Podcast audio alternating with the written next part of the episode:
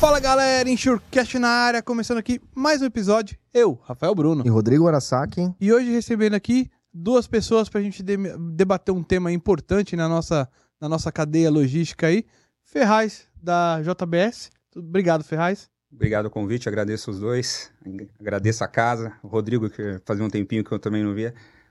Espero poder contribuir um pouquinho com vocês aí. Com Boa. certeza. E Rodrigo César, da OpenTech. Muito obrigado, Rodrigão. Isso aí, obrigado a vocês pelo convite. Reforço as palavras do Ferraz, é um prazer estar com vocês aqui. Espero a gente poder ter um bate-papo bem bacana aí e agregar bastante aí a operação. Quero, quero ver treta. Imagina, logística quase não tem. Você não tem, né? Tranquilo o ambiente. Boa, boa. E galera, antes de, de começar esse nosso bate-papo aqui, vamos aos nossos patrocinadores. Se você é do ramo de seguro de transporte, certamente já ouviu falar da Moraes Veleda. Temos o prazer de tê-la como nosso patrocinador. Hoje, a MV é líder de mercado no gerenciamento de risco e prevenção de perdas, sempre utilizando as melhores, melhores tecnologias sem deixar de lado a humanização no atendimento e execução de suas atividades. A Moraes Veleda possui uma software house pronta para desenvolver aplicativos personalizados para você ganhar tempo, reduzir custos e potencializar resultados. A Moraes Veleda vai muito além das soluções habituais, utilizando sua experiência de 23 anos para estar à frente das suas necessidades. Lá eles consideram que missão dada é missão cumprida. Valeu. Boa. Conheça a OpenTech, uma empresa que traz com tecnologia soluções para alta performance em gestão logística e gerenciamento de risco. Líder em operações em operadores logísticos e intermodais, embarcadores com operações complexas nos nichos de medicamentos, linha branca, alimentos e frigorificados. Conheça a OpenTech pelo Instagram, LinkedIn ou acesse o site opentechgr.com.br. Isso aí, valeu. A LogRisk é a empresa internacional do grupo NSTech. É a primeira empresa brasileira de gerenciamento de riscos, gestão logística e prevenção de acidentes a operar no México. Além do México, já atua também na Colômbia, Peru e Equador. Seus grandes diferenciais para o mercado mexicano são a capacidade de interação das diversas tecnologias de rastreamento em sua plataforma e uma estrutura própria de pronta resposta com cobertura nacional, focada na recuperação de cargas, acumulando o melhor resultado da região. Valeu, LogRisk. Aliás, hoje vindo pra cá, eu liguei pro Tadeu lá, mandar um beijo pro Tadeu. Fazia tempo Boa. que eu não, não conversava com ele. Muito obrigado, Tadeu. Valeu, Tadeu. E obrigado aqui ao com a gente. Rodrigo também, né, por estar aqui prestigiando não só o programa, mas patrocinando, Ó, né, patrocina, obrigado, obrigado. Esse é o principal, viu? né?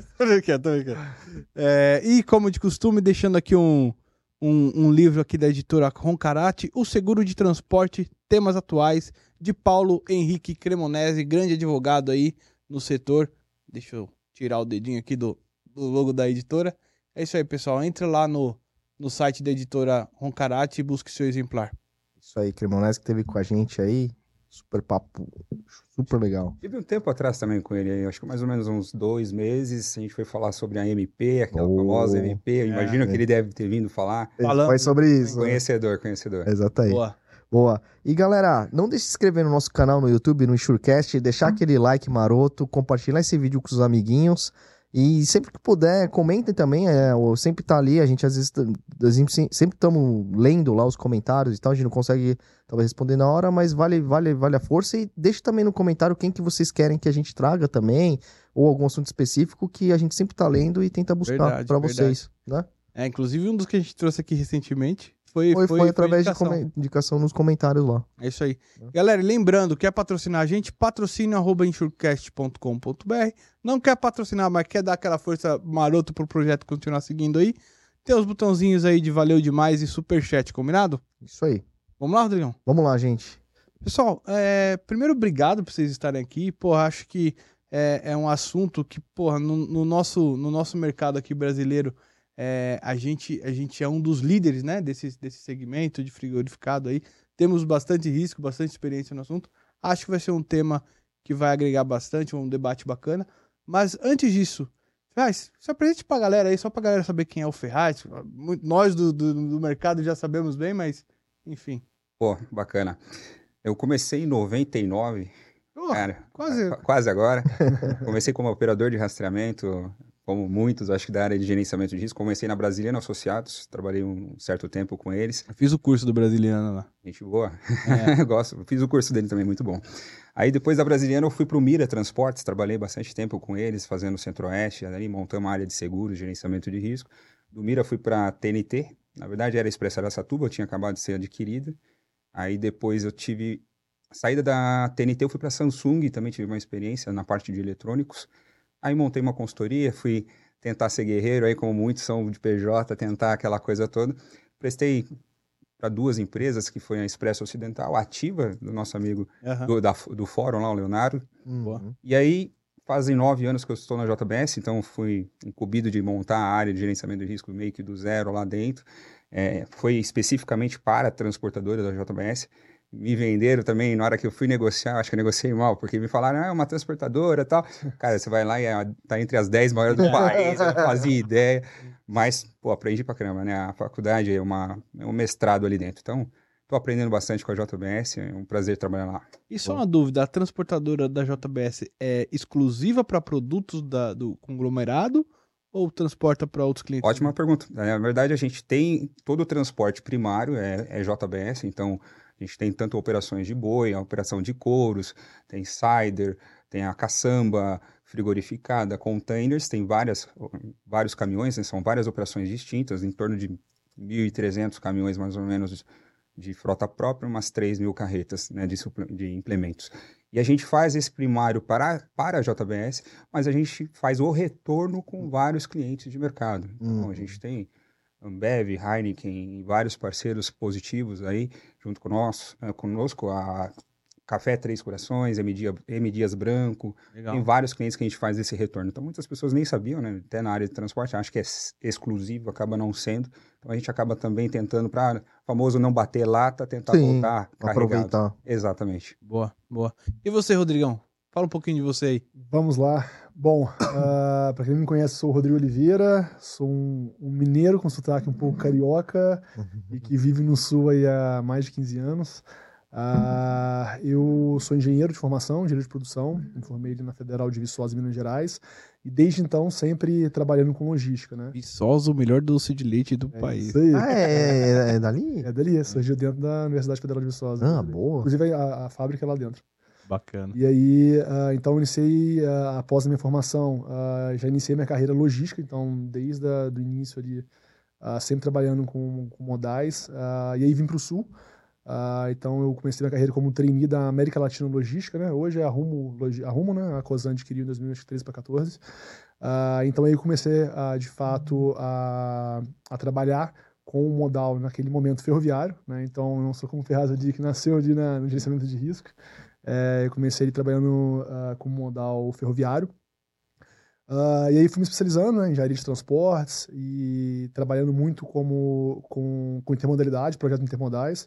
Então, assumi também a diretoria operacional de uma ferrovia do Paraná ao longo de alguns anos. Em paralelo, também fui conselheiro dos portos de Paranaguá e Antonina. Então, sempre trabalhando como, uh, como, não só consultor, mas também um gestor, sempre operacional, uh, em dois grandes modais, né? No, no momento, naquele momento uh, ferroviário e também depois complementando com a área marítima, né? Uhum. É, e aí chegou um certo momento, com uma oportunidade, falei, por que não mudar e trabalhar também no modal rodoviário, que é o, o mais representativo aí hoje da, da nossa cadeia, né? É, e isso eu não esperava que envolvesse muito também tecnologia, né? Então, o gerenciamento de risco surgiu na minha vida ali em 2020, tá? É, e aí sim, eu acho que eu tive uma imersão muito grande, talvez não tendo ali o, a oportunidade de começar talvez como operador e galgar grandes anos ali, como o Ferraz trouxe ali na área de gerenciamento de risco, quase desde o berço, né? Mas uh, eu, assumi a diretoria operacional da Open uh, e em três dias veio aquele momento da pandemia e que 100% do time remoto, é, restrição uh, de, de aberturas de, de comércio, enfim. Então, naquele momento, eu praticamente fiquei numa imersão, numa bolha muito grande com todo o time da empresa operacional, todas as centrais de monitoramento de risco, logística. Então, naquele Desafio, momento, foi, foi é. praticamente ali um foi ano louco. de muita imersão, é, de certa forma até um pouco forçado, né? É. É, e, e, engraçado, uma curiosidade, até para não estender muito em relação a esse ponto. Eu tinha recém chegado em Joinville, né? Eu morei durante muitos anos entre São Paulo e Curitiba, pela ferrovia, pela parte portuária. E aí, quando eu assumi ali a operação da Open, eu fui morar em Joinville, então tava três dias ali na cidade, não conhecia praticamente nada, tudo fechou. E uma imersão numa área que eu não tinha tanto conhecimento, que era a parte uh, de gerenciamento de risco. Uh, e com uma base muito de tecnologia, né? uma empresa muito tecnológica, né? Então acho que foi um momento ali de uma oportunidade que eu tive uh, forçado pela pandemia de imersão realmente na área operacional da, do gerenciamento de risco. Então foi um aprendizado muito grande. Aí eu startei ali a, a carreira no, no, gerenciamento de risco. Uh, e aí há cerca de um ano e meio eu assumi também a presidência da, da OpenTech, junto com a aquisição ali da, da empresa pela plataforma, né? pela NSTech. Então acho que um pouquinho da minha carreira, de onde vim é, como que fui parar no gerenciamento de risco, como me apaixonei por essa área e como também a pulguinha da tecnologia me picou também, né? O vai junto, da, né? da, tecnologia que vai junto com, a, com as soluções ali da Open, né? Muitos serviços voltados à logística, uhum. mas também com uma base tecnológica, né? O, o, o Rodrigão, deixa eu te perguntar uma coisa, já que você, você, passou pela questão, é uma curiosidade, tá? Claro, da, claro. Da, da ferroviário. Por que que Quais são as maiores causas de, de descarrilhamento aí no, no é, é, é, o trilho, a erosão do solo? O que que... qualidade? Pa parece que são poucas variáveis, né? Porque na teoria é. você tem origem e destino fixo, não tem muito é. como fugir. Não, mas são várias variáveis. Ah. Então, existem desde fadiga de trilho, questão de dormentação, uhum. é, desnivelamento, tem questão de variáveis como uma temperatura, que pode haver dilatação de trilho. Ah, então, assim, ah. é uma série... eu, não, eu não era uh, um especialista sim, em via sim. permanente, mas pelos quase 10 anos de carreira no modal ferroviário, eu conheço, uh, já acompanhei alguns, alguns problemas ali, alguns descarrilhamentos, alguns acidentes uh, na área ferroviária. É, e aí acho que esses são, por exemplo, três uh, uh, uh, pontos ali que podem causar uma, um descarrilhamento ou um acidente, tá? Entendi. É, não é tão comum. Não, não é, não, mas, realmente mas não é. acontece. E quando acontece, acontece, parece que é um meio que um dominó, às vezes. É, né? normalmente é um conjunto de variáveis, né? É. Pode ser, por exemplo, um simples, o friso do, da, da, locomotiva, né, dos vagões. Uhum. Friso fino, menor que uma dimensão ali, e aquilo pode escapulir. Então, assim, existem desde problemas de dormentação, quebra de trilho, fadiga, ah. parte da, dos ativos móveis mesmo, né, dos vagões que também podem ter algum problema de manutenção ali no, no na, nas rodas, até trincas e quebras de rodas já existem, uhum. rolamentos, enfim, são, são ah, vários problemas. Boa, boa. Curiosidade é. mesmo. Mas existem, existem, existem problemas. Como qualquer modal, né? É, cara, se falar assim, às vezes o ferroviário é mais seguro, que você falou ponto fixo, né? Sim, Origem e destino sim, ali, pá, pá, mas às vezes, às vezes acho que ocorrem, às vezes, acidentes em locais tão remotos que às vezes para ir até o local já, já um custo é tão enorme que. Eu, eu imagino é. que também a questão até de investimento, né? Porque acho que a manutenção da própria ferrovia não é tão constante, né? E Sim. De repente, alguma coisa. Não é igual na estrada que você um buraco, é, uma exato. concessionária vai lá e, e, faz, né? É, o, investimento inicial na ferrovia normalmente tem uma, uma, um estudo de 2,5 uh, vezes o valor do custo de investimento do que um, um KM de rodovia. Não, uma análise é. comparativa. É, e como o Ferraz trouxe, né? A manutenção também, é, um trilho pode durar às vezes 25, 30 anos, né? Hum. Só que existe todo um processo de desmilhamento para aumentar a vida, a vida útil do, do trilho, por exemplo. Mas. Curiosidades, né? Sim, sim, sim. Mas, a, de fato, é um modelo de. São variáveis totalmente diferentes no modal rodoviário, mas, assim, complexidades iguais e volumosas como é a cadeia rodoviária. Não tenha dúvida. Acho que cada modal com a sua com a sua complexidade, né? Mas a ferrovia Tem alguma também... coisa que você traz disso, Rodrigo, que te ajuda hoje no, no dia a dia, assim, do, do GR? Cara, acho que dois pontos, assim, que eu vejo muita conexão, né? É, Hoje, quando a gente fala de logística, independente do modal, é... e no Brasil também, acho que talvez esse fator também contribui bastante, uhum. uh, você tem uma necessidade de adaptabilidade muito grande. Então, assim, são muitas variáveis a todo momento, é, e isso faz com que você tenha que uh, ajustar uh, processos e se adaptar a algumas, algumas situações de forma muito rápida, tá? Então, acho que essa adaptabilidade, independente do modal, eu acho que eu, o ferroviário, eu aprendi muito com isso também no, no modal ferroviário, eu acho que aplico muito isso também hoje no modal, no modal rodoviário. Uhum. É... E um segundo ponto uh, que, eu, que eu aprendi muito com o modal ferroviário é a questão de cadência. Na ferrovia, você praticamente não consegue, a gente fala, né? A partir do momento que você perde ali uh, uma janela de trem, você não consegue minimizar aquele impacto e recuperar. Por quê? Verdade. Porque o trem não vai passar, acelerar a velocidade e vai passar na frente do outro. Você não, não consegue existe, recuperar. É. Então, a gente fala muito que uh, na ferrovia, qualquer janela perdida, você tem um impacto mensal, anual no resultado da companhia. Você não recupera. E, e esse mindset eu trouxe muito também, uh, pro, tanto no modal depois uh, uh, na parte marítima, né, na, nos portos Paranaguá e Antonina, mas também principalmente hoje na parte rodoviária ali com a Open. Uhum. Então, assim, sempre buscar ser o máximo produtivo, otimizar, usar a tecnologia da maneira mais eficiente, apoiando de fato ali a, a cadeia, os processos. Por quê?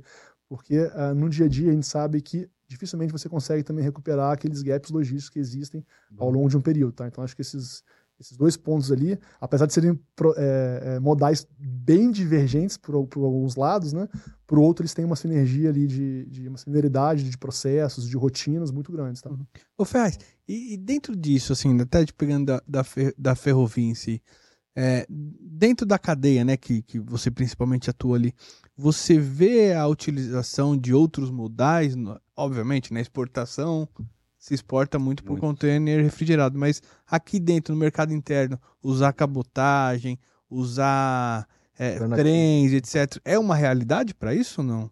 Já teve alguma, algumas operações que a gente realizou, tem algumas coisas que até agora, quando a gente estava com um problema de manifestação, falta de diesel naquela época, então se cogitou muito ir via ferrovia, ou seja, mas acaba sendo como um plano B. Né? Hoje o transporte terrestre para nós é um grande percentual, assim, está bem, bem longe de a gente tentar fazer uma cabotagem ou também é, fazer via ferrovia, porque é cada as malhas mesmo, né? Então, o tempo que a gente tem de gate, etc., principalmente para exportação, então é muito curto, muito apertado. Então, normalmente, a gente acaba optando pela parte terrestre. Legal. É um, é um grande percentual, praticamente 100%. Tem, tem, vai, vai ter um... Eu não, não lembro, me corrijam aí, mas eu acho que vai tem uma intenção de uma criação de uma malha ali, né, que vai Goiás, através do Centro-Oeste, até escoamento dos é portos. muito né? focado por grãos, né? Para grãos, tem, exato. Tem, tem também a Norte-Sul, acho que é, desenhos uh, e possibilidades hoje ferroviárias no Brasil, quando a gente olha até o país continental que a gente é comparando com outros países, você pega ali uh, o quão evoluído é Estados Unidos, Canadá, Austrália, Rússia, é, e olha o Brasil, né? O continental, é, continental, e você tem muita limitação. Isso que o Ferraz trouxe faz total sentido até por causa da limitação do número de ativos ferroviários hoje. É. Então, e até pelo próprio negócio, né? Hoje no Brasil ainda o modal ferroviário ele é muito focado em, em operações que têm grandes volumes e obviamente que o, o, tempo ali de deslocamento, origem e destino, ele é bem superior ao rodoviário. Né? Então você, você tem essa... Você que passou, Rodrigo, né, na parte de rodoviário, assim, de ferroviário, eu não sei se você tem a mesma opinião, mas assim, parece quase que um mito, né? Já faz muitas, muitos anos que se fala de criar novas malhas, de ter longos percursos, uhum. mas eu não vi saindo do papel. Né? Acho, que, acho que tem muito a ver com a, a, a intenção uh, e fomento político, governo, governamental, enfim, é, ter políticas públicas que fomentem e segundo, uma visão de longo prazo porque a, o modal ferroviário ele demanda um investimento inicial superior quando uhum. se compara com o rodoviário. Então, normalmente, a gente tem, a gente sabe desse histórico, sem entrar em questões de política, mas a gente sabe que tem um, um foco muito a curto prazo. Então, assim, de fato, ferrovias, eles, eles têm, são projetos mais complexos, é, que demandam ali, tem, normalmente tem um tempo de retorno é, superior a 15, 20 anos. Então, assim, acho que esses dois pontos é, mostram um pouquinho do porquê, uh, um, um pouco do porquê que estamos nesse momento uma, talvez uma matriz aí de modal hoje no Brasil invertida, né? Onde o rodoviário domina completamente né, a, a representatividade aí da, do setor. Boa. Mas não, será que não existe um, um certo, não um lobby, mas assim, e, talvez uma preocupação de que a, óbvio que isso, na minha visão, é difícil uhum. acontecer e tal, mas caso se haja muito investimento uh, na parte ferroviária, o, o, lobby dos transportadores talvez. Hoje que não é viagem. Acontece, mas assim, pela própria característica de cada um dos modais, né? Na ah. teoria, se você. Uma, na, a base da, da, da, teoria já diz, né? O modal rodoviário, né?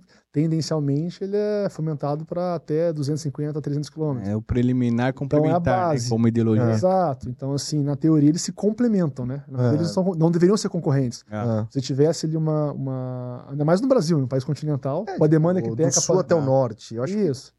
Eles cansativo por um. Não, é. Então, assim. Eu acho que duram dias, né? É, exato. É, é. Então, assim, é, acho que é, a, a, a base já é, hoje nos direciona a entender que eles são complementares e não uhum. concorrentes. É. Então, acho que é muito mais voltado naquele pilar que eu sinalizei realmente anteriormente, tá? Eu acho Mas, que o pilar político acho que se encaixa melhor, né? Como você falou. A, a, um pouco polido.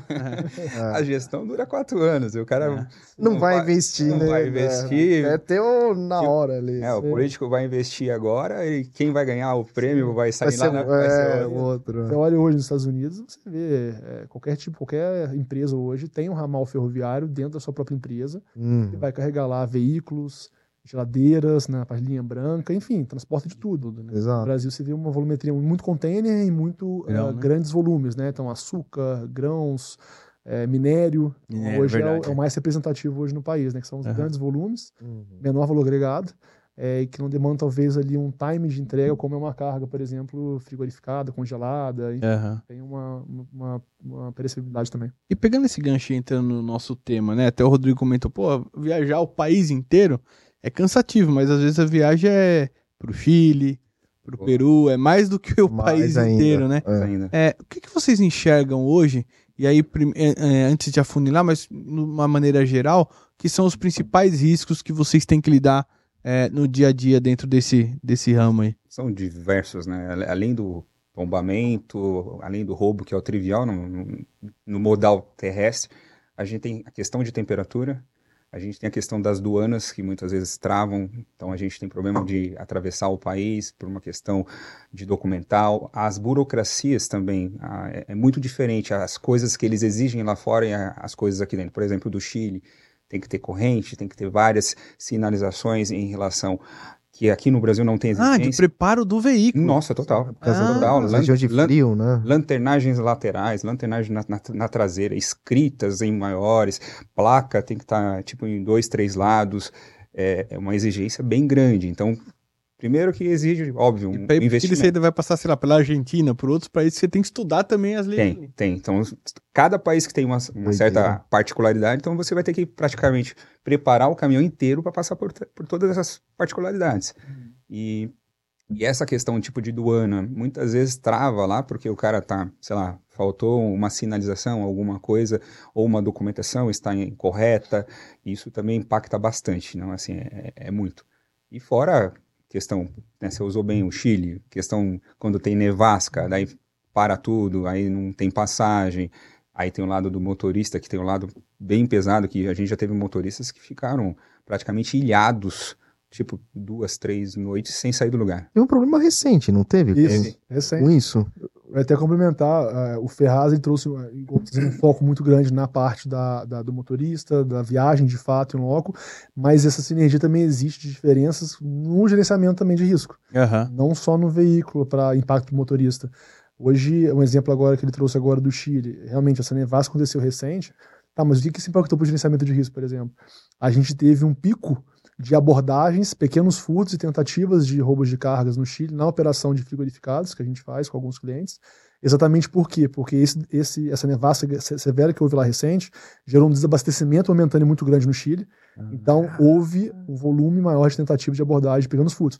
Isso, gerenciamento de risco, tem que buscar atender com os famosos carabineiros, que são parceiros uhum. da, da, polícia local, é, mas não só na parte, por exemplo, uh, quando envolve intempéries, né? Então, o gerenciamento de risco, apesar de no Brasil a gente também está, ah, na minha visão, uh, muitos anos à frente dos demais países da América do Sul e América Latina, tá? A gente, inclusive, é case mundial, né? O modelo de gerenciamento de risco que o Brasil possui hoje, as regras, enfim, tudo que foi construído. A gente tem um modelo uh, bastante avançado, é, mas as características de outros países, apesar de menos maduros, são diferentes também até os focos. Então, por exemplo, a Opel tem algumas operações de Peru, Argentina, Chile, Paraguai, Uruguai. O Chile é muito essa questão de pico. Normalmente, uh, não tem uh, um volume tão grande de abordagens. É, no risco. Tá? Uhum. Quando a gente olha para o Paraguai, a gente também faz o controle de monitoramento de risco lá dos veículos, mas com outro foco. O foco lá, surpreendentemente, muitas vezes as pessoas podem pensar que é voltado ao roubo, não é o roubo de cargas. é, pelo menos no cenário da cadeia de frio, tá? no, no frigorificado, principalmente carnes, é, é muito mais voltado na contaminação da carga. Então, até o, o, modelo de gerenciamento de risco, a gente não monitora 100% dos alertas que a gente monitora no Brasil, porque o foco lá são as paradas indevidas, curtas, porque existe muito o que? Entrada de drogas e contaminação da carga. Puta, exatamente, para embarcar cara? aqui no sul. Então, assim, são contextos diferentes, é, complexidades diferentes, mas o, o, gerenciamento de risco também ele, ele é, é impactado por diferentes regiões, né? assim como o Ferraz trouxe a questão do Chile. É, e eu imagino, Ferraz, para você também, como vestindo a camisa do, do transportador, ok, mas que tá, é, é parte de um, de um todo ali que, pô, é o produto que sustenta ali a cadeia do, uh, uh, da empresa. É, fora as questões legais, ninguém quer ter sua imagem vinculada ah, a esse tipo de coisa, mas é, é o, o, assim, a preocupação em relação a isso, eu acredito que é, que é meio imediata, assim, é meio é gigante, né? O que, que, que vocês estão usando, o que, que vocês estão fazendo hoje para esse tipo de, de para evitar esse tipo de contaminação da carga com droga, etc.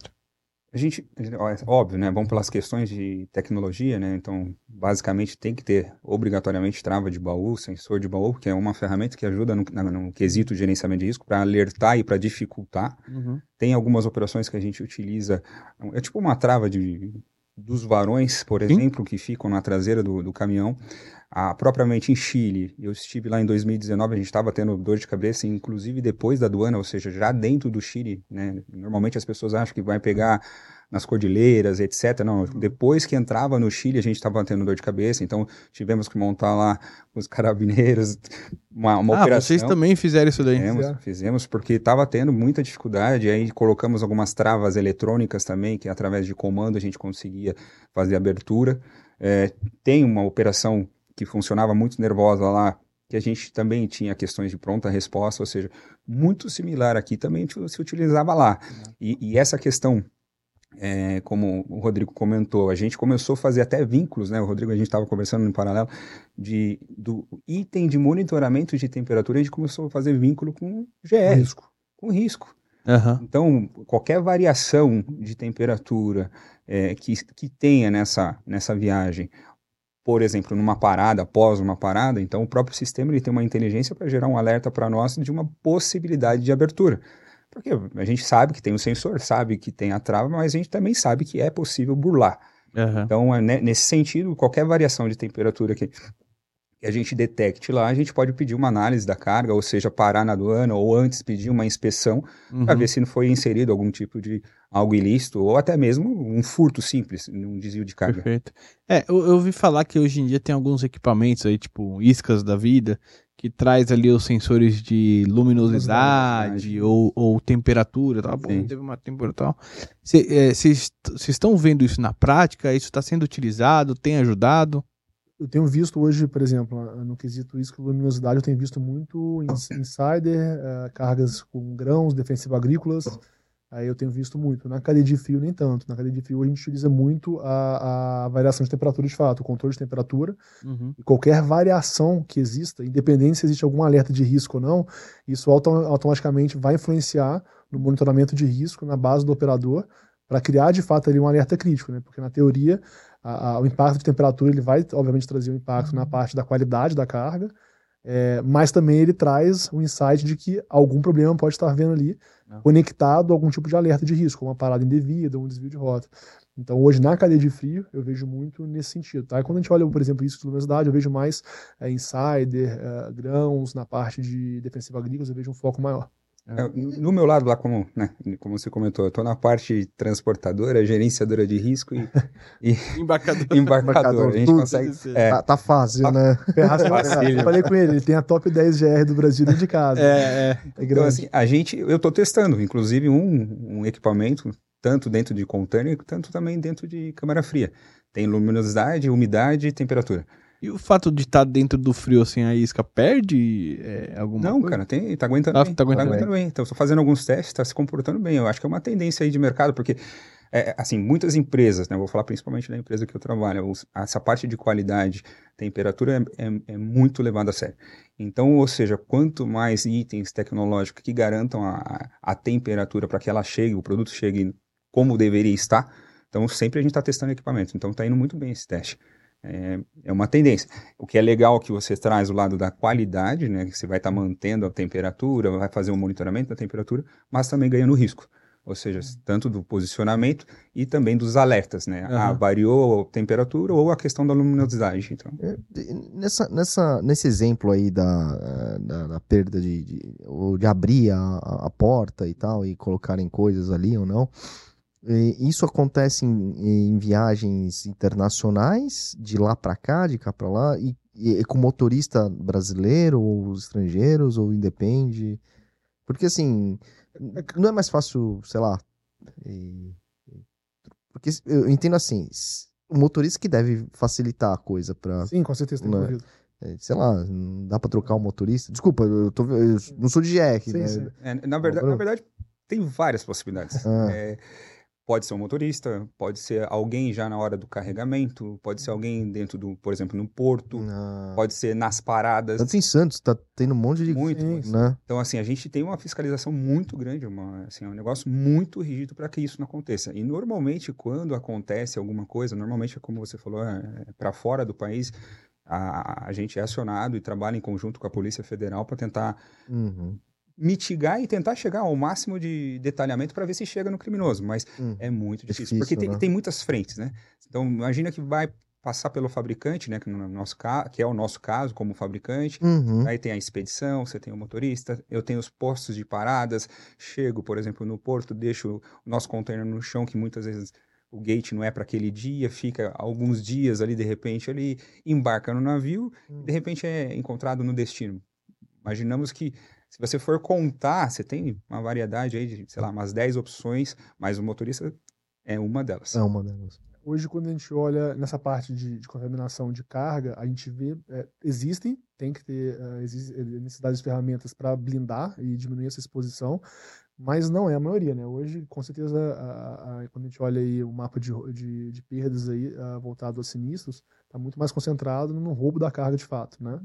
É, então, acho que nessa linha, agora, quando a gente considera também essa parte de contaminação, complementando, hoje, principalmente terminais alfandegados, né, a questão das regras da OEA, então acho que o impacto é ainda mais severo. Então, tem que é. ter um controle muito grande nessas operações. Então, como, por exemplo, a gente pega operações hoje uh, de cabotagem, né? Hum. Hoje ela tem grandes clientes na parte de operações logísticas de cabotagem. Então, vários deles ali com uh, uh, sistemas alfandegados, né? É, atendendo a OEA. Então, assim, nesse sentido, a criticidade é ainda maior, porque pode perder uma certificação dessa se houver realmente algum tipo de contaminação. Então, por isso que todo o processo ali, desde a origem até a descarga final, ponto final, tombamento no porto, ele tem que ser muito criterioso, ele tem que ter um controle muito grande, e aí, obviamente, as soluções uh, hoje sistêmicas ela apoiam as gerenciadoras de risco nesses processos. Né? Então, cada um com as suas particularidades. Né? A cadeia de frio como um todo, a gente estava conversando em Ferraz aqui um pouquinho antes do podcast, batendo um papo, a cadeia de frio hoje uh, nacional ela possui um volume de soluções é. bastante grande customizados para a operação. É. Exatamente por causa dessas múltiplas uh, variáveis que existem que impactam na, na segurança da carga da, da, da refrigerado. Eu acho que até assim, me corrijam se eu estiver errado, é que ela, ela tá exposta a riscos tão diversos isso, isso. que ela é. teve que buscar isso, soluções, isso, né? Evoluiu. O acidente, porra, é uma realidade, roubo é uma realidade, perda de frio é uma realidade, Sim. a questão da contaminação. Contaminação. Porra, é isso aí. É isso. Muita exposição, né? Muito. exposição. Ah, o que, o que eu fico... E o brasileiro é criativo, hein? Porra. É. Diariamente. O, o, o, e como que é identificado que tá contaminado, assim? Normalmente é uma inspeção. Aí ah. algum tipo de inspeção que detecta. Lá, encontrou um pedaço de Lego lá dentro. Lá... Meu filho ia gostar. É. Realmente são, são inspeções, inspeções pontuárias. O Rafa chorou, né? Mas, mas, mas, é isso, porque perde, né? É. Você não sabe o que, que, realmente. Sim, sim. Normalmente são inspeções. É, inspeções ali de órgãos alfandegários, de receita, polícia. Mas só eles podem. Eles, eles, é, só eles podem. E eles decidem ou a J vai para a JBS ver um representante, por exemplo? É, normalmente, no nosso caso, né? Vou uhum. falar que já aconteceu algumas, algumas vezes normalmente é detectado até no exterior. Então, é, então já... chegando lá na Alemanha. Lá, Exatamente. Aí? aí? tem que fazer meio que rebobinando Isso, a fita. Histórico. Como foi histórico, uh. dentro do navio, se teve paradas antes, se ficou muito tempo parado no porto. Aí vem pelo lado do transporte, hum, logístico, vai voltando até a origem. Então eu tenho que entregar relatório de rastreamento, tentar auxiliar. Muitas vezes não é nem um motorista, muitas vezes não tem nem, eh, nenhum tipo de indício que comprove como eu falei, são, como são variáveis situações, pode ser até lá no Porto Destino, né? Você, olha a criatividade, a gente está tendo várias prisões, os caras com mergulhadores colocando agora a droga no casco. Tipo, não precisa nem pôr mais, nem precisa mais pôr no container, né? É. Agora o cara vai por baixo da água. É. Então, assim. Você já viu os vídeos, às vezes, do cara não. chegando com o helicóptero assim no navio pra despejar lá as coisas? Tem de tudo. E, e, o, e o capitão do navio ali? Ah. Muito grande. nem, nem... nem consegue ver, né? Aqui no Porto Santos, os caras estão de barquinho, roupa de mergulho, desce, gruda no casco. A gente, a gente, podia usar essa energia, essa inteligência e tanta coisa boa, né, Exato. né, cara? Agora, é que a gente comentou aqui, né, que o, a cadeira de fio está exposta a vários riscos. No passado, e, e, talvez não seja tão passado assim, a gente tinha muito tombamento que existia um manto assim, pô, o tombamento na cadeia de frio do, do frigorificado das carnes é porque vai em gancheira e mexe e tomba, não sei o quê. É só isso? É mais que isso? Muito isso. Isso era mito ou, ou enfim? Isso é um ponto. Isso é um dos. É, um dos. É. Assim, é, para quem transporta carga baixa, ou seja, carga no piso, é bem diferente de uma carga que tem uma certa inércia, né? Eu vou exemplificar. A carga líquida é uma carga diferenciada. Algodão, por ela uhum. ser alta, alta. né? Uma carga que vai normalmente até o teto. Uh, a questão boiadeiro, porque você faz uma curva para a esquerda, o boi vai para a esquerda, então a tendência é de tombar muito facilmente. E a gancheira não é diferente. Como ela é pêndula, então se o motorista não tiver controle, é um dos itens. Mas tem fadiga, a gente tem questões de distração, celular, é, manutenção de caminhão, manutenção de estrada, entre outras coisas. Tem muitas possibilidades. Mas hoje, algumas tecnologias, a gente estava. Eu, eu tive presente num evento hoje, no Precarga, assim, a gente tem até as situações, por exemplo, de estar tá vindo tecnologias para agregar, a gente está utilizando muito dentro da JBS, por exemplo, como câmeras inteligentes, que avisa o motorista, independente do sinal, que Legal. ele está com fadiga, está sonolento, acendendo cigarro, distraído, sem cinto, entre outras situações. E isso independente de sinal, que é o mais bacana, né? Porque sempre a gente dependeu de satélite, de uhum. GPS. Não, isso é uma Ali, né? inteligência né? embarcada. E isso avisa o motorista e edita um vídeo e manda para a nossa central. E a gente tem dentro da nossa central pessoas específicas monitorando somente esse tipo de fadiga e intervém.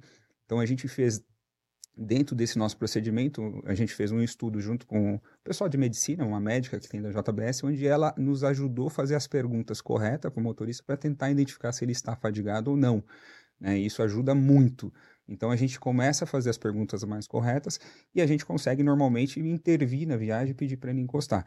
O que é bacana, assim, dois itens, eu até comentei com um amigo hoje cedo, é, coisas que assim, é uma novidade de mercado, né? Digamos aí, não tem tanto tempo como um rastreador, localizador, né, Rodrigo?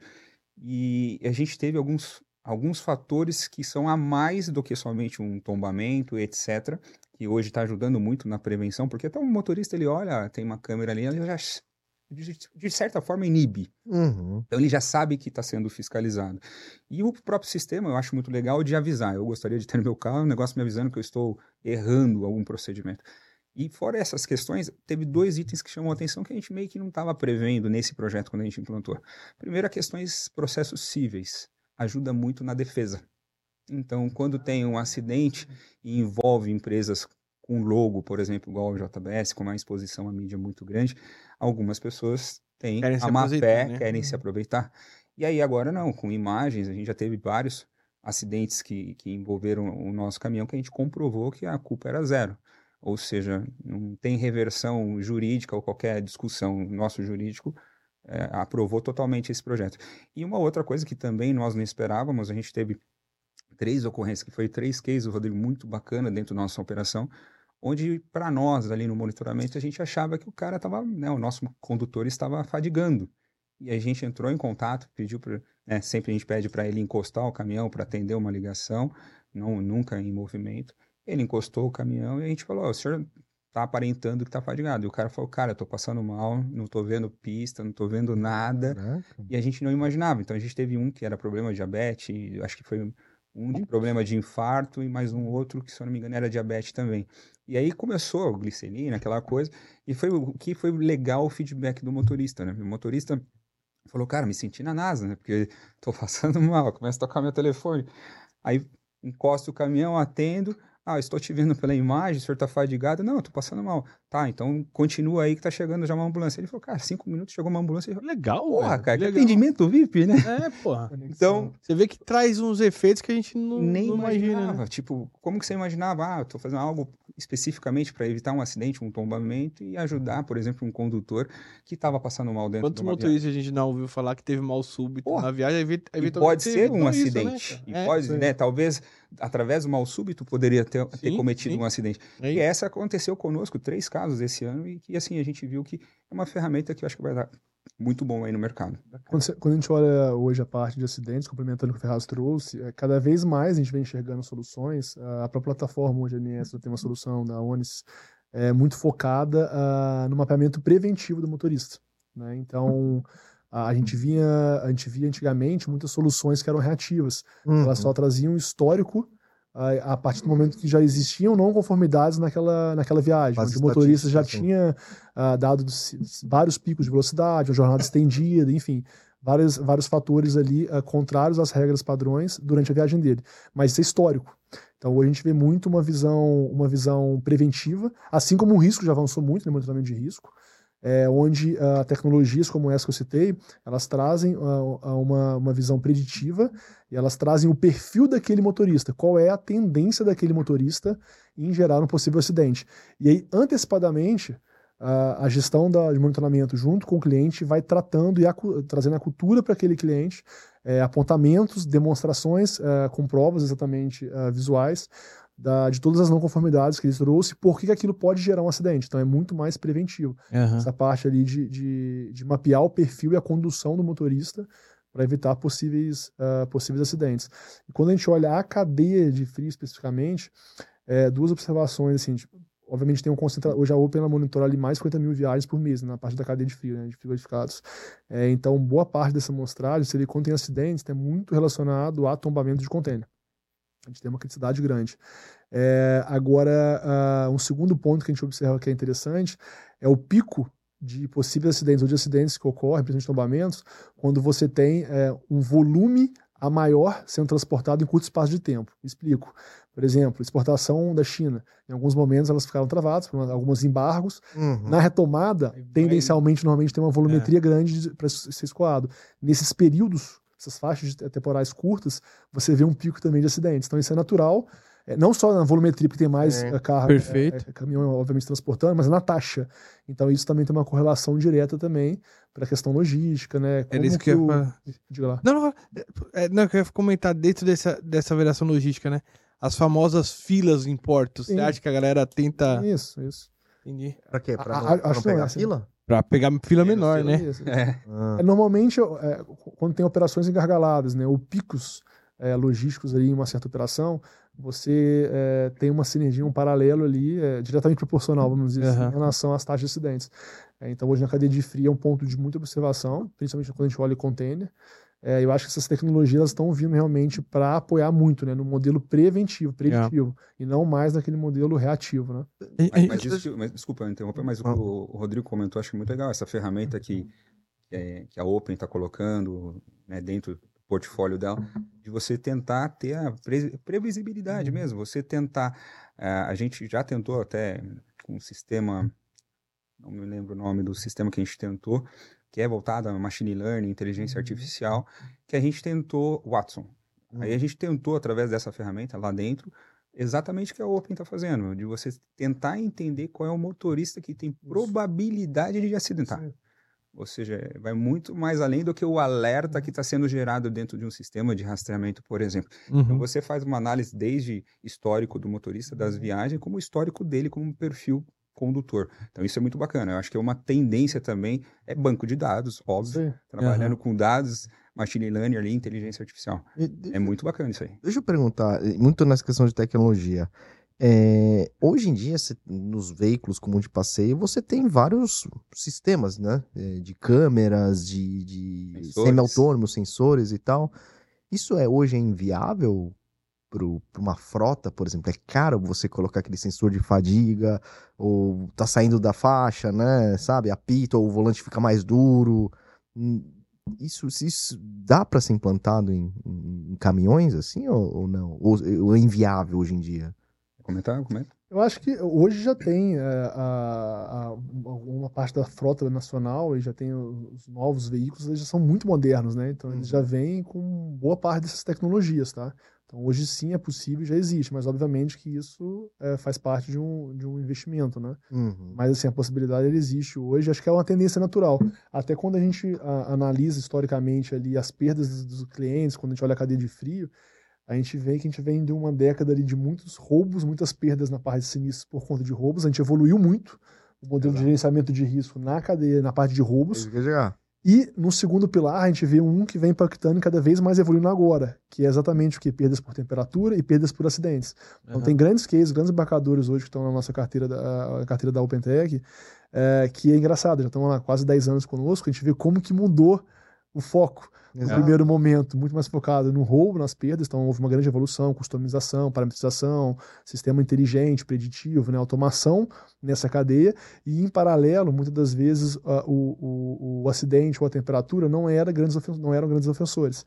É isso até no mercado securitário, olha a perda geral do cliente, não ser, independente se é sinistro ou se é a temperatura. E a gente vê hoje, não vou dizer que é uma migração, uma mudança, mas hoje a gente vê uma tensão e um- uma, uma priorização maior é quando a gente fala em acidentes e quando a gente olha a temperatura também, porque as perdas elas estão sendo tão grandes ou até maiores do que, por exemplo, sinistros de roubos. Né? Então essa, a gente está vendo uma evolução muito grande nesses dois pilares agora no Não, mercado. é, como, como seguradora, não eu, né? Mas Uhum, uhum. como um mercado segurador, e ela vê com grande preocupação, mas Claro. hoje o tombamento. Isso, isso. E pelo que você falou do que o roubo. O roubo dá. Existem várias medidas, acho que o mercado brasileiro amadureceu muito, nesse- Muito, muito. nessa questão de roubo, mas, cara, o acidente é muito ainda fator humano, né? Também. Isso, Isso, isso. que é o complicado de Eu acho que resolver, essa né? questão de de gestão de risco para roubo, acho que eles dá aula pro mundo. Mundo, é. Acho que Agora, não tem nada igual. Agora acidente que tá dando dor de cabeça, É, né? acidente, eu acho que eles estão na nossa frente, igual você comentou, assim, lá, aqui a gente recentemente que praticamente colocou ABS e airbag nos carros como obrigatório, mas Sim, já é. existe mais tecnologia, você pega carros importados, Volvo, etc, você tem essa questão de fadiga já dentro do carro implantado. Hum. No caminhão, o que, que, eu acho, Rodrigo, também de... Por que que é difícil? É uma opinião bem particular. fundo, sim. A questão que o PGR, né, o gerenciamento de risco, lá, o plano de gerenciamento de risco, que é normalmente feito por seguradoras ou gerenciadoras de risco, acabam agregando muito item. E que nem sempre um único fornecedor consegue me entregar todas as soluções. Aham. Então, eu vou citar um exemplo. Então, eu vou colocar lá um sistema, não vou citar- pagar, fazer propaganda para ninguém, que ninguém está me pagando. Mas eu vou pôr uma tecnologia aí de mercado, é, um rastreador padrão, híbrido lá, instalo no caminhão. Aí tem que ter trava de quinta roda. Aí você já paga mais um custo. Tem que ter trava de baú, sensor de baú. Tem algum, inclusive, tem alguns fornecedores que trabalham por locação, ele cobra por item. O sensor é uma taxa, a trava... mesmo? Sim, oxe. E aí, isso... Ah, Até Vai somando, vai somando. Sensor e trava Exatamente. baú funciona no, no teu mercado? funciona, funciona, funciona. Principalmente... Tá vendo, pessoal? Funciona, viu? Funciona, Funciona. funciona. É porque você nunca recebeu. Ah, tira a trava de baú aí porque veículo frigorificado não funciona. Não, funciona. Opa, tá louco? a gente, inclusive, evita muitos furtos por causa disso. Sim. É, assim, é um negócio muito padrão. Mas, assim, só para finalizar, Rodrigo, o que que acontece? Aí você coloca lá, trava de quinta roda, você coloca rastreador, tela na janela, localizador, imobilizador, sensor de temperatura. Aí você vai colocando Virou um sensor de fadiga. Cara, cria aí essa planilha de Excel, você vai ver quanto dá de custo para um caminhão e que muitas vezes a gente não consegue repassar no frete. É, e é um custo de gerenciamento de risco. E aí começa, né? A gente começa a perder a força, que o custo de gerenciamento de risco começa a ficar daqui a pouco mais caro do que a perda. E aí começa, logicamente, muitos transportadores declinarem no investimento. E muitos transportadores acabam, obviamente, investindo no transporte normal. E uma outra tendência aqui, agora falando de tendências negativas, né? Uhum. É, eu acho que assim, acabou aquela questão do motorista que vem de pai para filho. Ah. Que o cara levava o filho para dentro da bolé, Rodrigo. Tipo, o cara, vem cá ver, a criancinha subia, tinha aquele prazer. Ah, Cara, o que está acontecendo é uma migração, né? O pai quer pagar uma faculdade, não quer que o filho pegue estrada, ah. por causa de risco de acidente, de roubo, entre outras coisas. Aham. E aí houve uma migração de não ter mais aquele profissional que vem do pai, etc. Virou uma profissão comum. Uhum. Só que é uma habilidade muito diferenciada, que a gente tem que respeitar os motoristas, tem uma habilidade Perfeito. tremenda. Concordo. Pegar um rodotrem, um bitrem, entre outros. Porra. Porra, é foda. cara, você Ah. vê aqueles caras fazendo L para fazer uma manobra para estacionar. É. E, e você vê a gente tentando estacionar um carro dentro do shopping não consegue. O cara Exato. com um bitrem colocando com uma facilidade tremenda. Então é uma, uma função, uma profissão muito especial e que agora está se tornando normal. E aí eu acho que é uma tendência também da- de vir mais acidentes, infelizmente. Aí Tudo que tem contribui, né? fiscalização, vai ter que ter treinamento, a própria eletrônica, gestão de risco, temperatura, entre outras coisas que vão agregar o processo. Mas eu acho que essa parte aí é um quesito que a gente tem que tomar muito cuidado, que é o- os profissionais motoristas. né, se você for tentar até fazer uma pesquisa, acho que é legal, vale a pena essa enquete, que todos os embarcadores, ou que seja, transportadores que precisam de motorista, conta o quão está sendo difícil contratar. Pergunta para os RHs quantas vagas tem aberto. Inclusive, se quiserem indicar motorista aí, o pessoal fica à vontade, o JBS está contratando. Eu, eu Então- tive numa transportadora há um tempo atrás que eles estavam em duas frentes lá.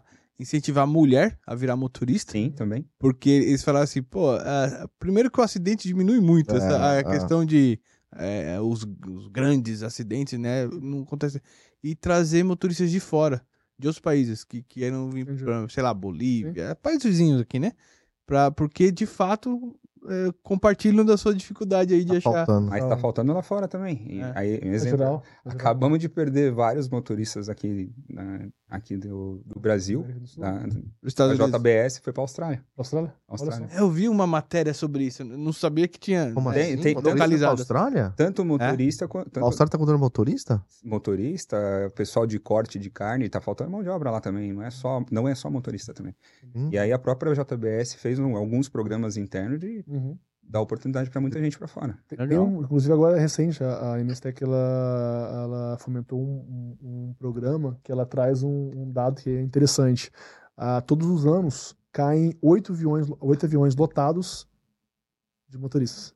Isso não se fala. Então, dá um- eu vi esse dado aí É- no é um Logística do Futuro. É um dado real. É um, é um volume, Caralho, um Isso Boeing é de dentro de, da OpenTech? Não, Do- da- da- da- desculpa, da da NSTEC? É. mapa geral de acidentes fa- fatais no Brasil. No Brasil. Caraca. Doideira, Só que, mano. é, então são oito Boeings todos os anos que caem e motoristas falecem nas estradas. Então é um dado que quando a gente fala em número de aviões, chama mais atenção, né? É. É. E, só que assim, na teoria ninguém se fala tanto nesses números. É um, exatamente. Tal. Então, assim, esse é um ponto que chama muita atenção. Eu acho que vai muito nessa linha que o Ferraz trouxe de evolução desse pilar. Né? Quando a gente olha na parte de risco, como a gente já falou, a evolução no Brasil como case já, já vem ah, de algumas décadas. Né? Então, a gente estava falando recentemente da Log Risco no México. É, quando a gente compara a operação hoje do Brasil com a do México, 20 anos atrás eles estão. Em É. termos de automação, em termos de inteligência, é, soluções preventivas. Então, assim, nesse pilar, de fato, a gente está muito evoluído. né? Agora, no pilar de acidentes, a gente tem muito a evoluir. Ainda acho que é um, é um campo que a gente tem que explorar muito. E essas novas soluções que vem, a gente está sendo, tem- estamos implantando no mercado, elas ajudam muito e, e fomentam, acho que, esse momento de, de foco não só em atenção à vida humana, mas também, é, de fato, na conservação da carga, no tamanho do impacto nas perdas na cadeia logística, né? Para seguradoras, corretoras, gerenciadores de risco, para o cliente, obviamente. O quanto você deixa de agregar valor na entrega final para um cliente, na marca, na exposição da marca. Então, acho que tudo isso vem corroborando para a gente ter um, um fomento maior ali no pilar de, de acidentes. Você sabe que eu tive recentemente numa gerenciadora de risco do Chile. E aí eu fui lá, fiquei do lado da operadora, entendendo o que ela faz e tal. E, e te confesso que eu acho que eu não gastei mais de cinco minutos ali pra. Porque é só localizador, basicamente, que eles têm lá. É, é um Já- desafio muito é. grande. é. E aí teve uma hora até que o, o- ela ligou pro motorista, ele não atendeu, aí passou, sei lá, uns, uns dois minutinhos, o motorista retornou a ligação, Que da hora. vai falando assim, ah, não, tá tudo. Eu falei, você não quer ir pro Brasil, não? Ver como que é atender uma ligação lá. Diferente. Os né? caras tão, ah, já tão, sei lá, puto, porque tá acontecendo sei lá o quê. Porque é tanta tecnologia embarcada no, no veículo, né, que às vezes, é, se você não souber lidar com a tecnologia, também atrasa, né? Sim, Paga- sim.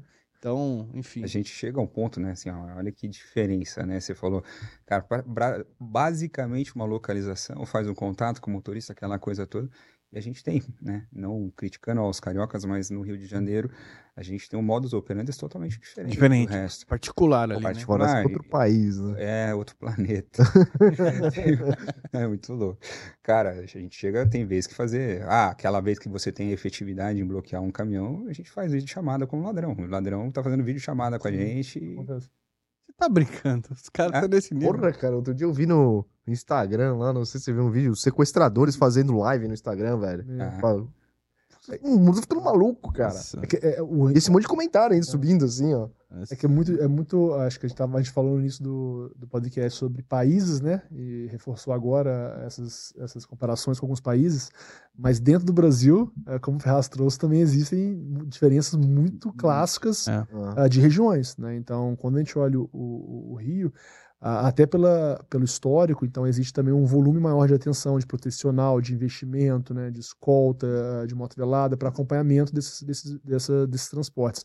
Então, no Rio, a gente vê muito hoje ah, o diagnóstico, ah, olhando na, na parte da cadeia de frios, é como é uma carga que tem, na teoria, uma, uma capilaridade muito rápida, né, muito fácil escoar, então você vê muito roubo de oportunidade. O roubo da distribuição, que é o porta a porta.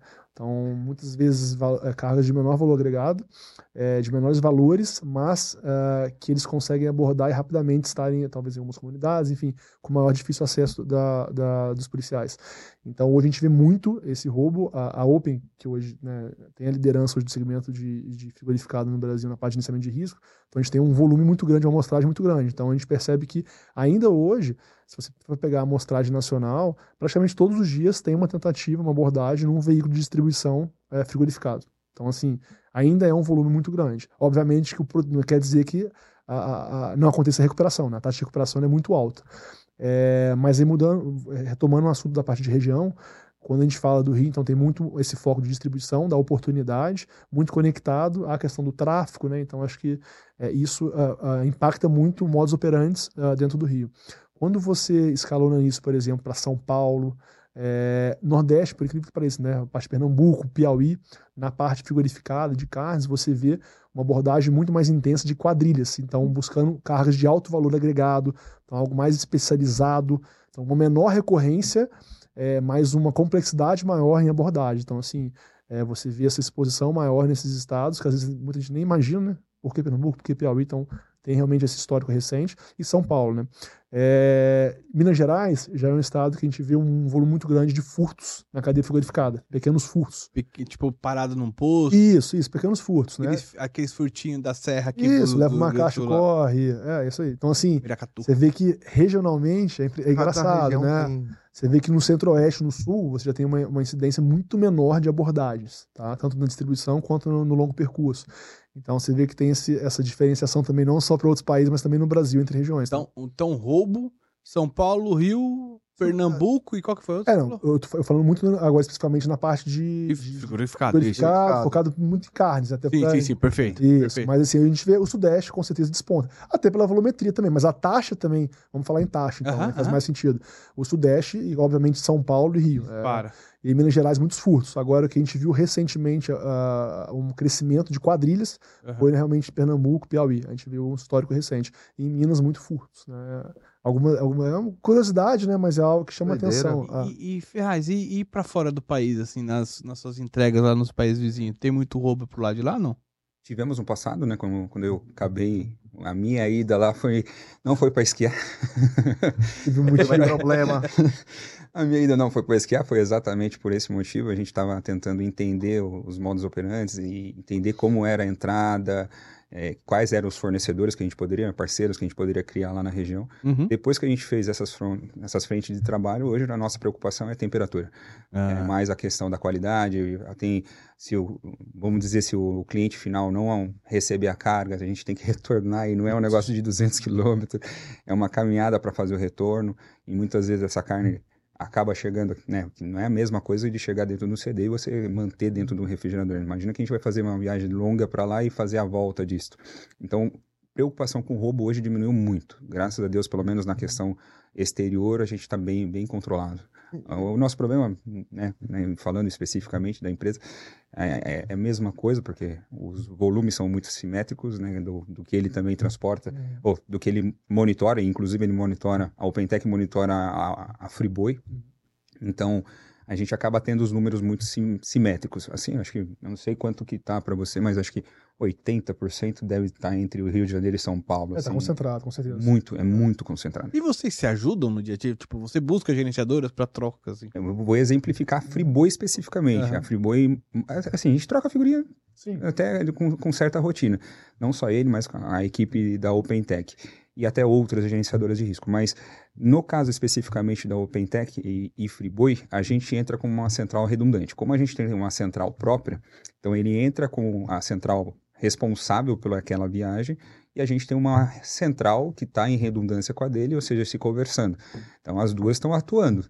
É, o que, que eu até brinco, eu até brinco com meus colaboradores, falo assim, ó, para bloquear toca o pau, que você está ajudando os caras. Só não desbloqueia, né? É. Então, aí a gente tenta sempre fazer esse tipo de contato. E, e, assim, querendo ou não, por ser também motorista, por exemplo, CLT, frota própria, normalmente meu banco de dados principalmente voltada a celulares, normalmente está mais atualizado que o dele. Então ele tenta, por exemplo, fazer um contato, por exemplo, com o motorista, não conseguiu, ele já liga na minha central, né? A central dele liga na minha central e já conversa ali, os caras já conseguem fazer um contato no segundo, terceiro celular do motorista. Uma eventual redundância sua, se acontecer alguma coisa lá, é, é OpenTech ou não? Não. No... Vamos por acabou a luz lá, óbvio, tem gerador, Sim. alguma coisa. Hoje a gente tem essa parceria também de Legal. contrato de redundância de centrais. Hoje a gente vê muito em grandes operações, né? Como o modelo hoje, né? CBSARA, FIBOI, são operações muito robustas, com uma volumetria muito grande. É, é, tendencialmente elas têm é, algumas centrais de contingências que vão, obviamente, olhar aquilo que é focal, aquilo que é uhum. muito crítico. Né? Uhum. Então, vão olhar cargas específicas em locais específicos, né? Então, faz o monitoramento de alguns alertas específicos, até por, por questão da produtividade. É, então fica uma central principal, isso muito focado em, em, grandes embarcadores ou grandes empresas que transportam realmente grandes volumes. Existe Legal. um modelo de negócio hoje no mercado. E, e uma dúvida, Ferraz. Você hoje está estabelecido no interior, certo? Sim. A sua central está lá, né? Fica no interior. É, para a parte de operador, que deve, deve refletir para você uhum. também, só que ali eu acho que tem uma concorrência de empresas de tecnologia muito grande, né? É, para a parte de operadora, achar mão de obra, treinar e fidelizar, que eu acho que é o principal, de não ter aquelas.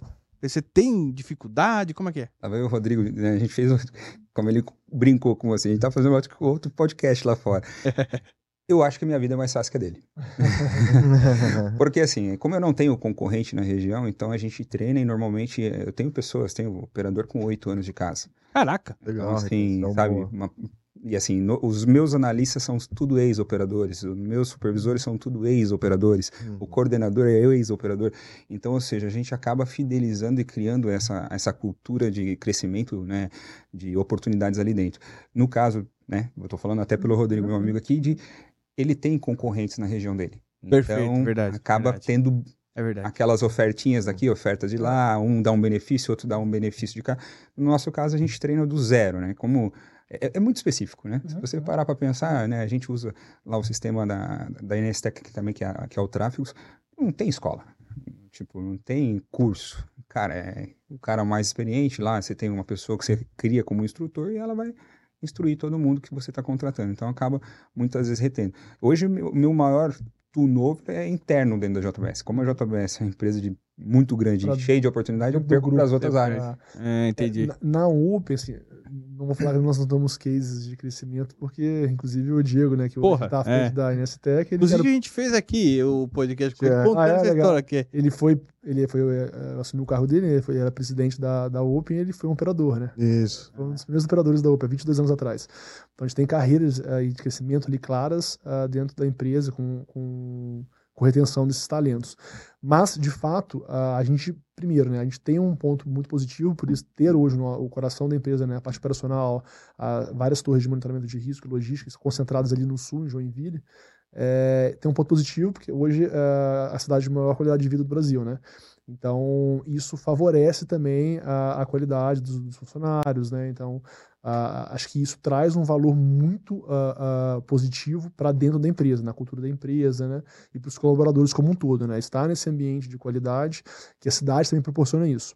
Em paralelo, também tem um ponto positivo, que aí, obviamente, é um positivo, mas também traz uma certa é, concorrência, como o Ferraz antecipou, porque esse, talvez esse, esse modelo ali mais ferrenho ali de concorrência dentro da, da, da de Joinville porque nós também somos uma empresa, né, até conhecida no mercado, com uma base tecnológica muito grande. Né? Nós temos uhum. software de desenvolvimento, então hoje tem o Rastrear, uh, o nosso cadastro 4.0, então o nosso CIO, o sistema logístico, então são ferramentas muito conhecidas no mercado que foram desenvolvidas dentro da, da, plataforma. Nós temos uma mini software house dentro da OpenTech. Né? Hoje dentro da Open nós temos quase 30 desenvolvedores hum. testers, né? Então, assim, a gente tem uh, uma base tecnológica e os, óbvio que isso utiliza a nosso favor, é, mas isso também traz o que? Uma concorrência grande também para, para a Open. Por quê? Porque a Joinville também é um polo do sul muito grande na parte de tecnologia. Inclusive, é. nós estamos hoje no condomínio, onde tem a TOTUS, tem a Neogrid, uh, então, assim, são grandes empresas, né, conhecidas aí nacionalmente, que, obviamente, é, existe ali uma, uma, uma, concorrência. Mas eu, eu, ainda, eu ainda vejo isso como positivo, tá? Eu acho que é, eles respirarem no dia a dia esse ambiente de tecnologia, eu acho que isso proporciona muito, muitas melhorias de processos, uma visão no dia a dia que não é simplesmente numa área de produtos ou que vem da liderança da empresa. Então, hoje, a, inclusive dentro da própria, dentro da própria cidade, a, a, a Open é conhecida no mercado por outras empresas como uma, uma empresa de tecnologia que tem uma base tecnológica muito forte. É, e mesmo muitas das vezes a gente tem, na verdade, é uma, uma, uma, junção, né? Nós somos uma empresa que também entregamos o serviço, o BPO, em conjunto com uma tecnologia, né? É, mas acho que nesse sentido a gente tem de fato ali alguns desafios de retenção por conta dessa concorrência, mas eu acho que é uma concorrência saudável. Uhum. Eu acho que o ambiente hoje de, de tecnologia ele traz muito mais pontos positivos para dentro da empresa, né, quando a gente vai olhar crescimento, desenvolvimento, desenvolvimento de novas soluções, do que de fato a perda do, do colaborador. E obviamente, né, tem que se, se virar e buscar uhum. outros modelos de retenção. É. Né? Então hoje, por exemplo, a Uber é uma empresa que tem uma cultura muito aberta, com uma diversidade muito grande, uma autonomia muito grande, é, mas também muito foco em resultado, muito protagonismo, é, meritocracia está na veia. Então, assim, essa, essas oportunidades de crescimento, se eu não me engano, uh, o mês passado nós contratamos 39 pessoas na empresa, Nossa. em um mês. É, então, esse ano já foram mais de 150 pessoas a mais. Caraca. Então, assim, é, existe muita oportunidade de crescimento também. Então, acho que esse ambiente de tecnologia fomenta tudo isso. Você usou o exemplo do Diego, mas o próprio Mariatti lá tá diretor, eh, ele saiu, né? voltou, saiu, voltou e virou diretor, Isso, né? Ele começou também de bate. três anos, também na hora personal.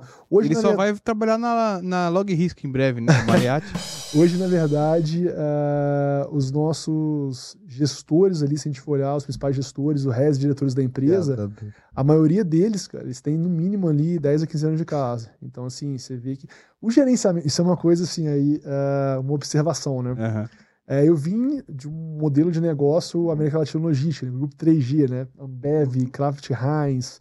É, então, assim, o nível de, de, de, de concorrência, é, de modelo meritocrático muito grande, né? Essas empresas têm esse, isso na, na, sua base.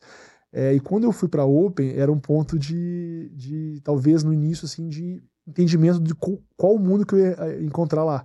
E aí, quando a gente fala nessa questão de, de crescimento, de retenção, foi o contrário, me surpreendeu positivamente. Uhum. Eu vi ali um ambiente muito favorável, mas uma, um ponto de atenção diferente do mercado que eu vinha era que hoje o mercado está mudando bastante, mas gerenciamento de risco ainda existia ali uma cultura de manter sempre os mesmos profissionais que para ter sucesso é, o ideal é ter profissionais que nasceram, foram criados, têm 10, 15, 20, 30 anos de casa. Uhum. Então, é. acho que, inclusive, a própria Open acho que aprendeu muito com isso. Assim, trazer executivos e oxigenar.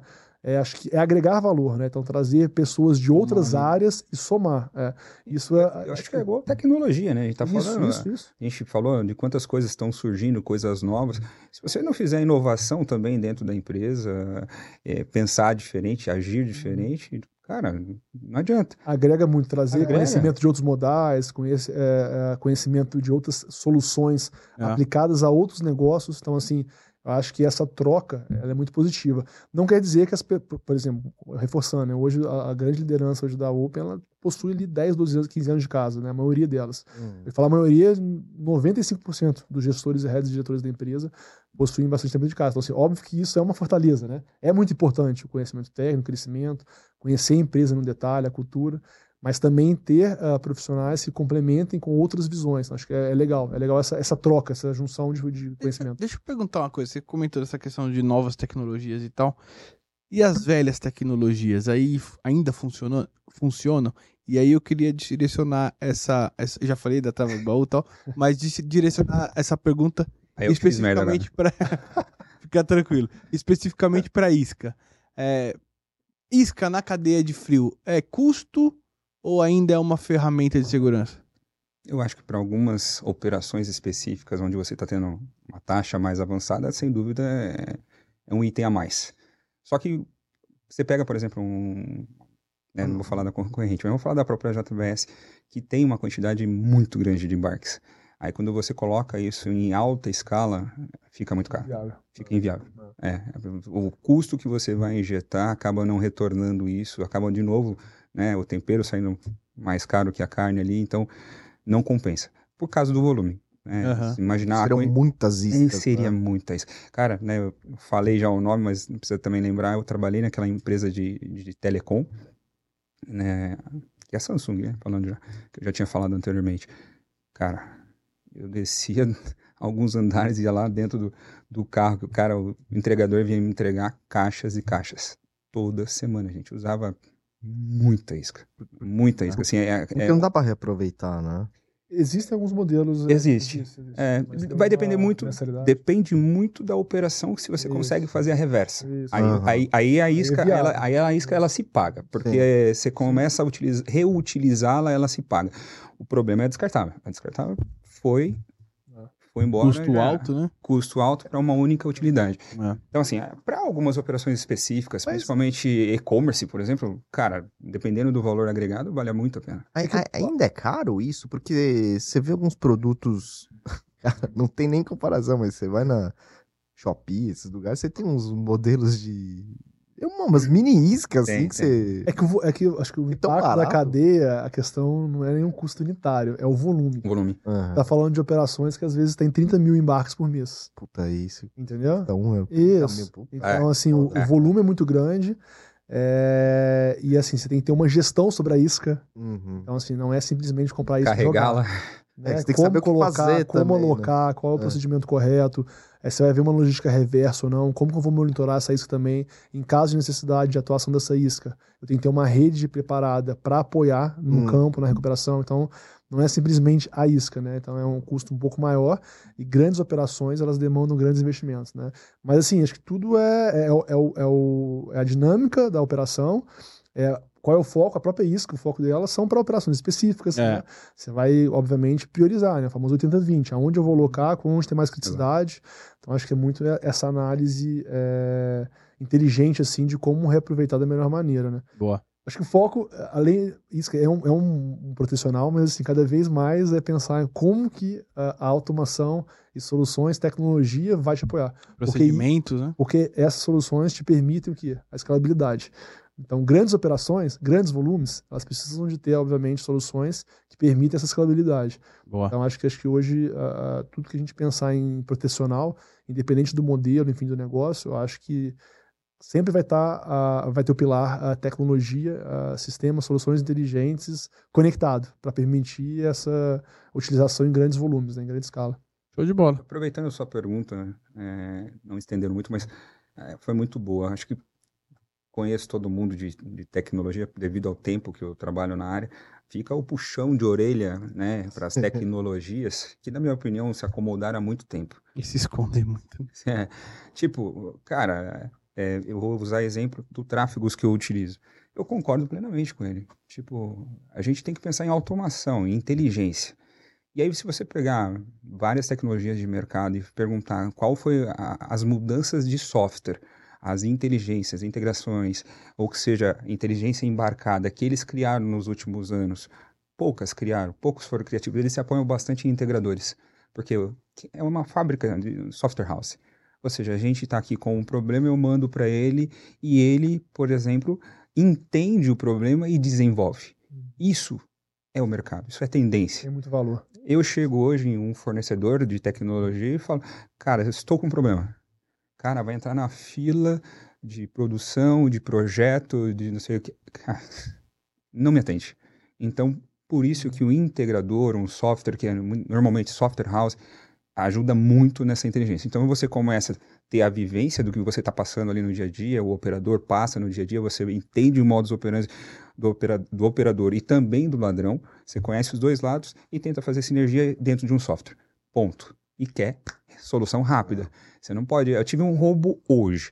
Aí eu vou mandar para o cara de projetos que vai analisar, que vai mandar para o cara de engenharia que vai validar, vai ver o sprint do projeto dele. Daqui a seis meses ele, daqui a dois meses ele vai me dar um prazo de seis. Uhum. São oito meses. Quantos roubos eu vou Somar ter nesse- em oito meses? Então fica uma crítica, né? Tem uns que vão gostar também. também.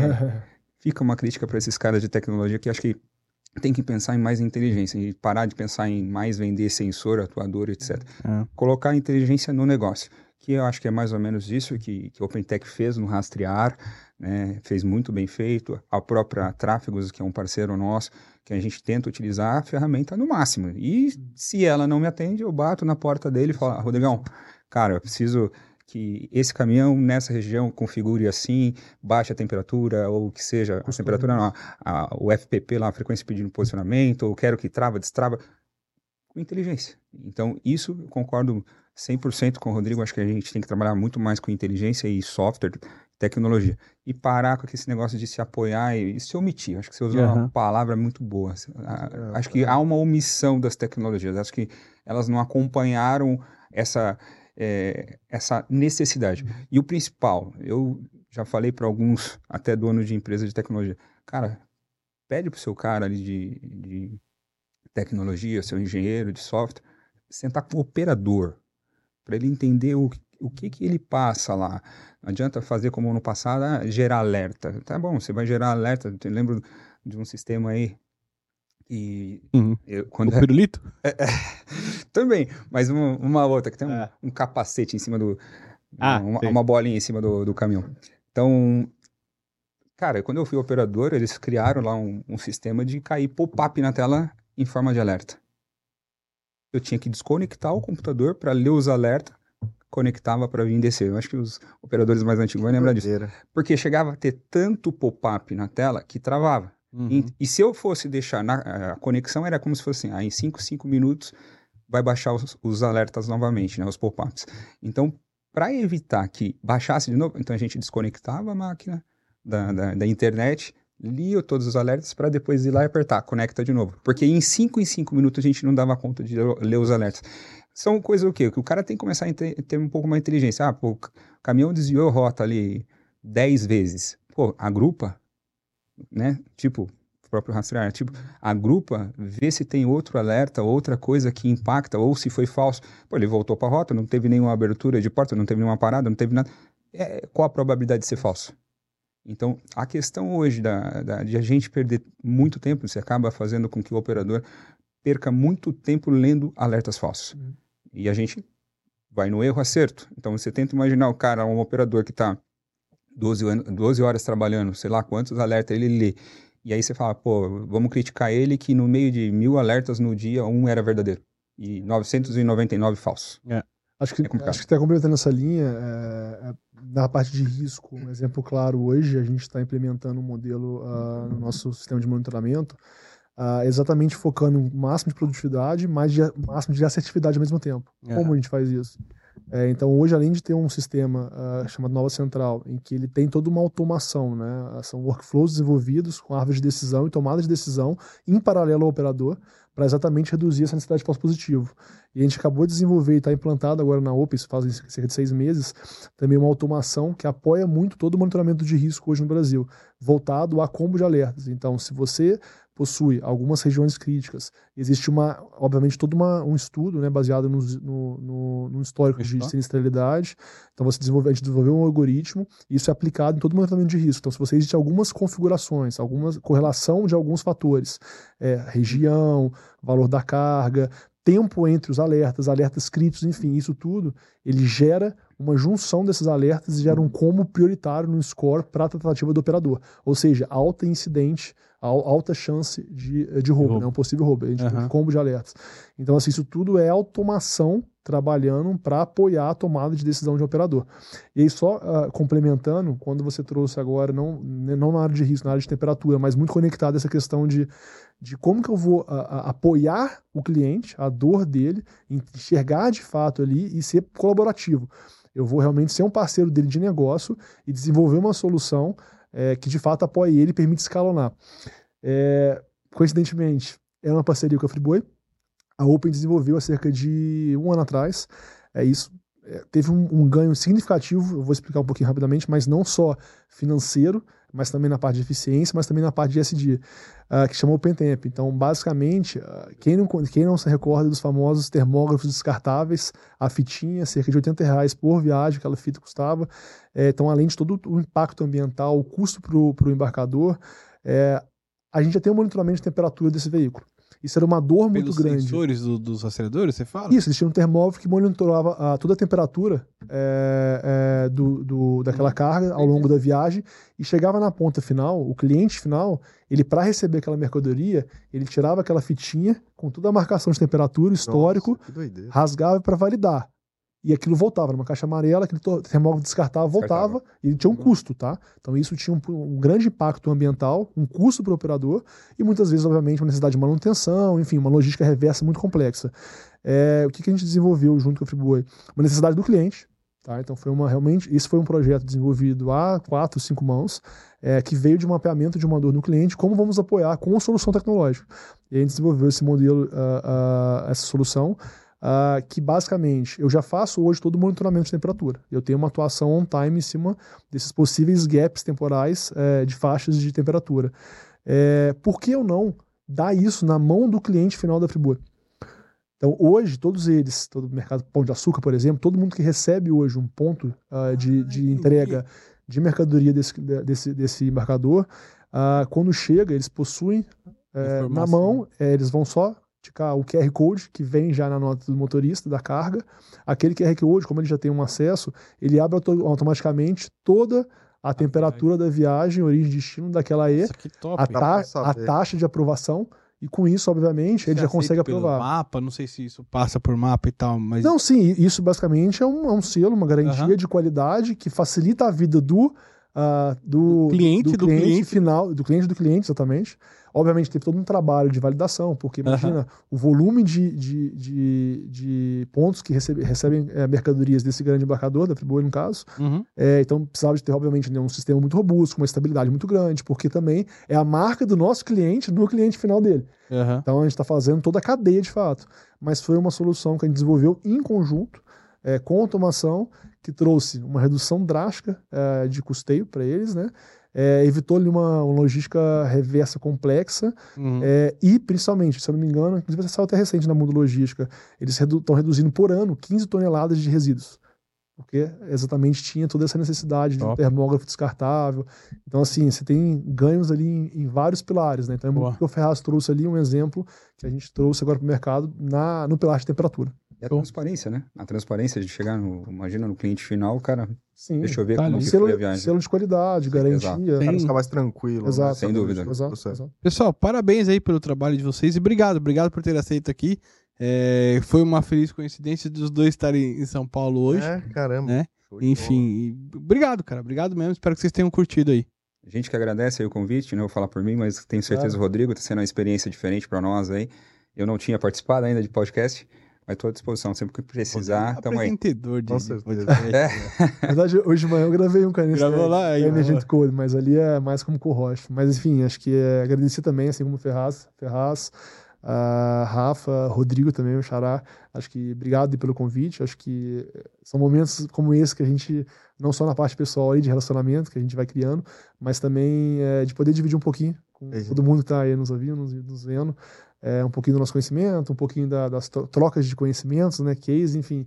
Acho que espero que a gente tenha contribuído e foi bem bacana o bate-papo. Obrigado. Boa. Pra caramba, foi sensacional. Aprendi bastante também nessa página de risco, principalmente nessa cadeia de frio e tudo. Eu vi que é um mundo bem, bem complexo, mas vocês estão Diverso, né? fazendo um bom trabalho.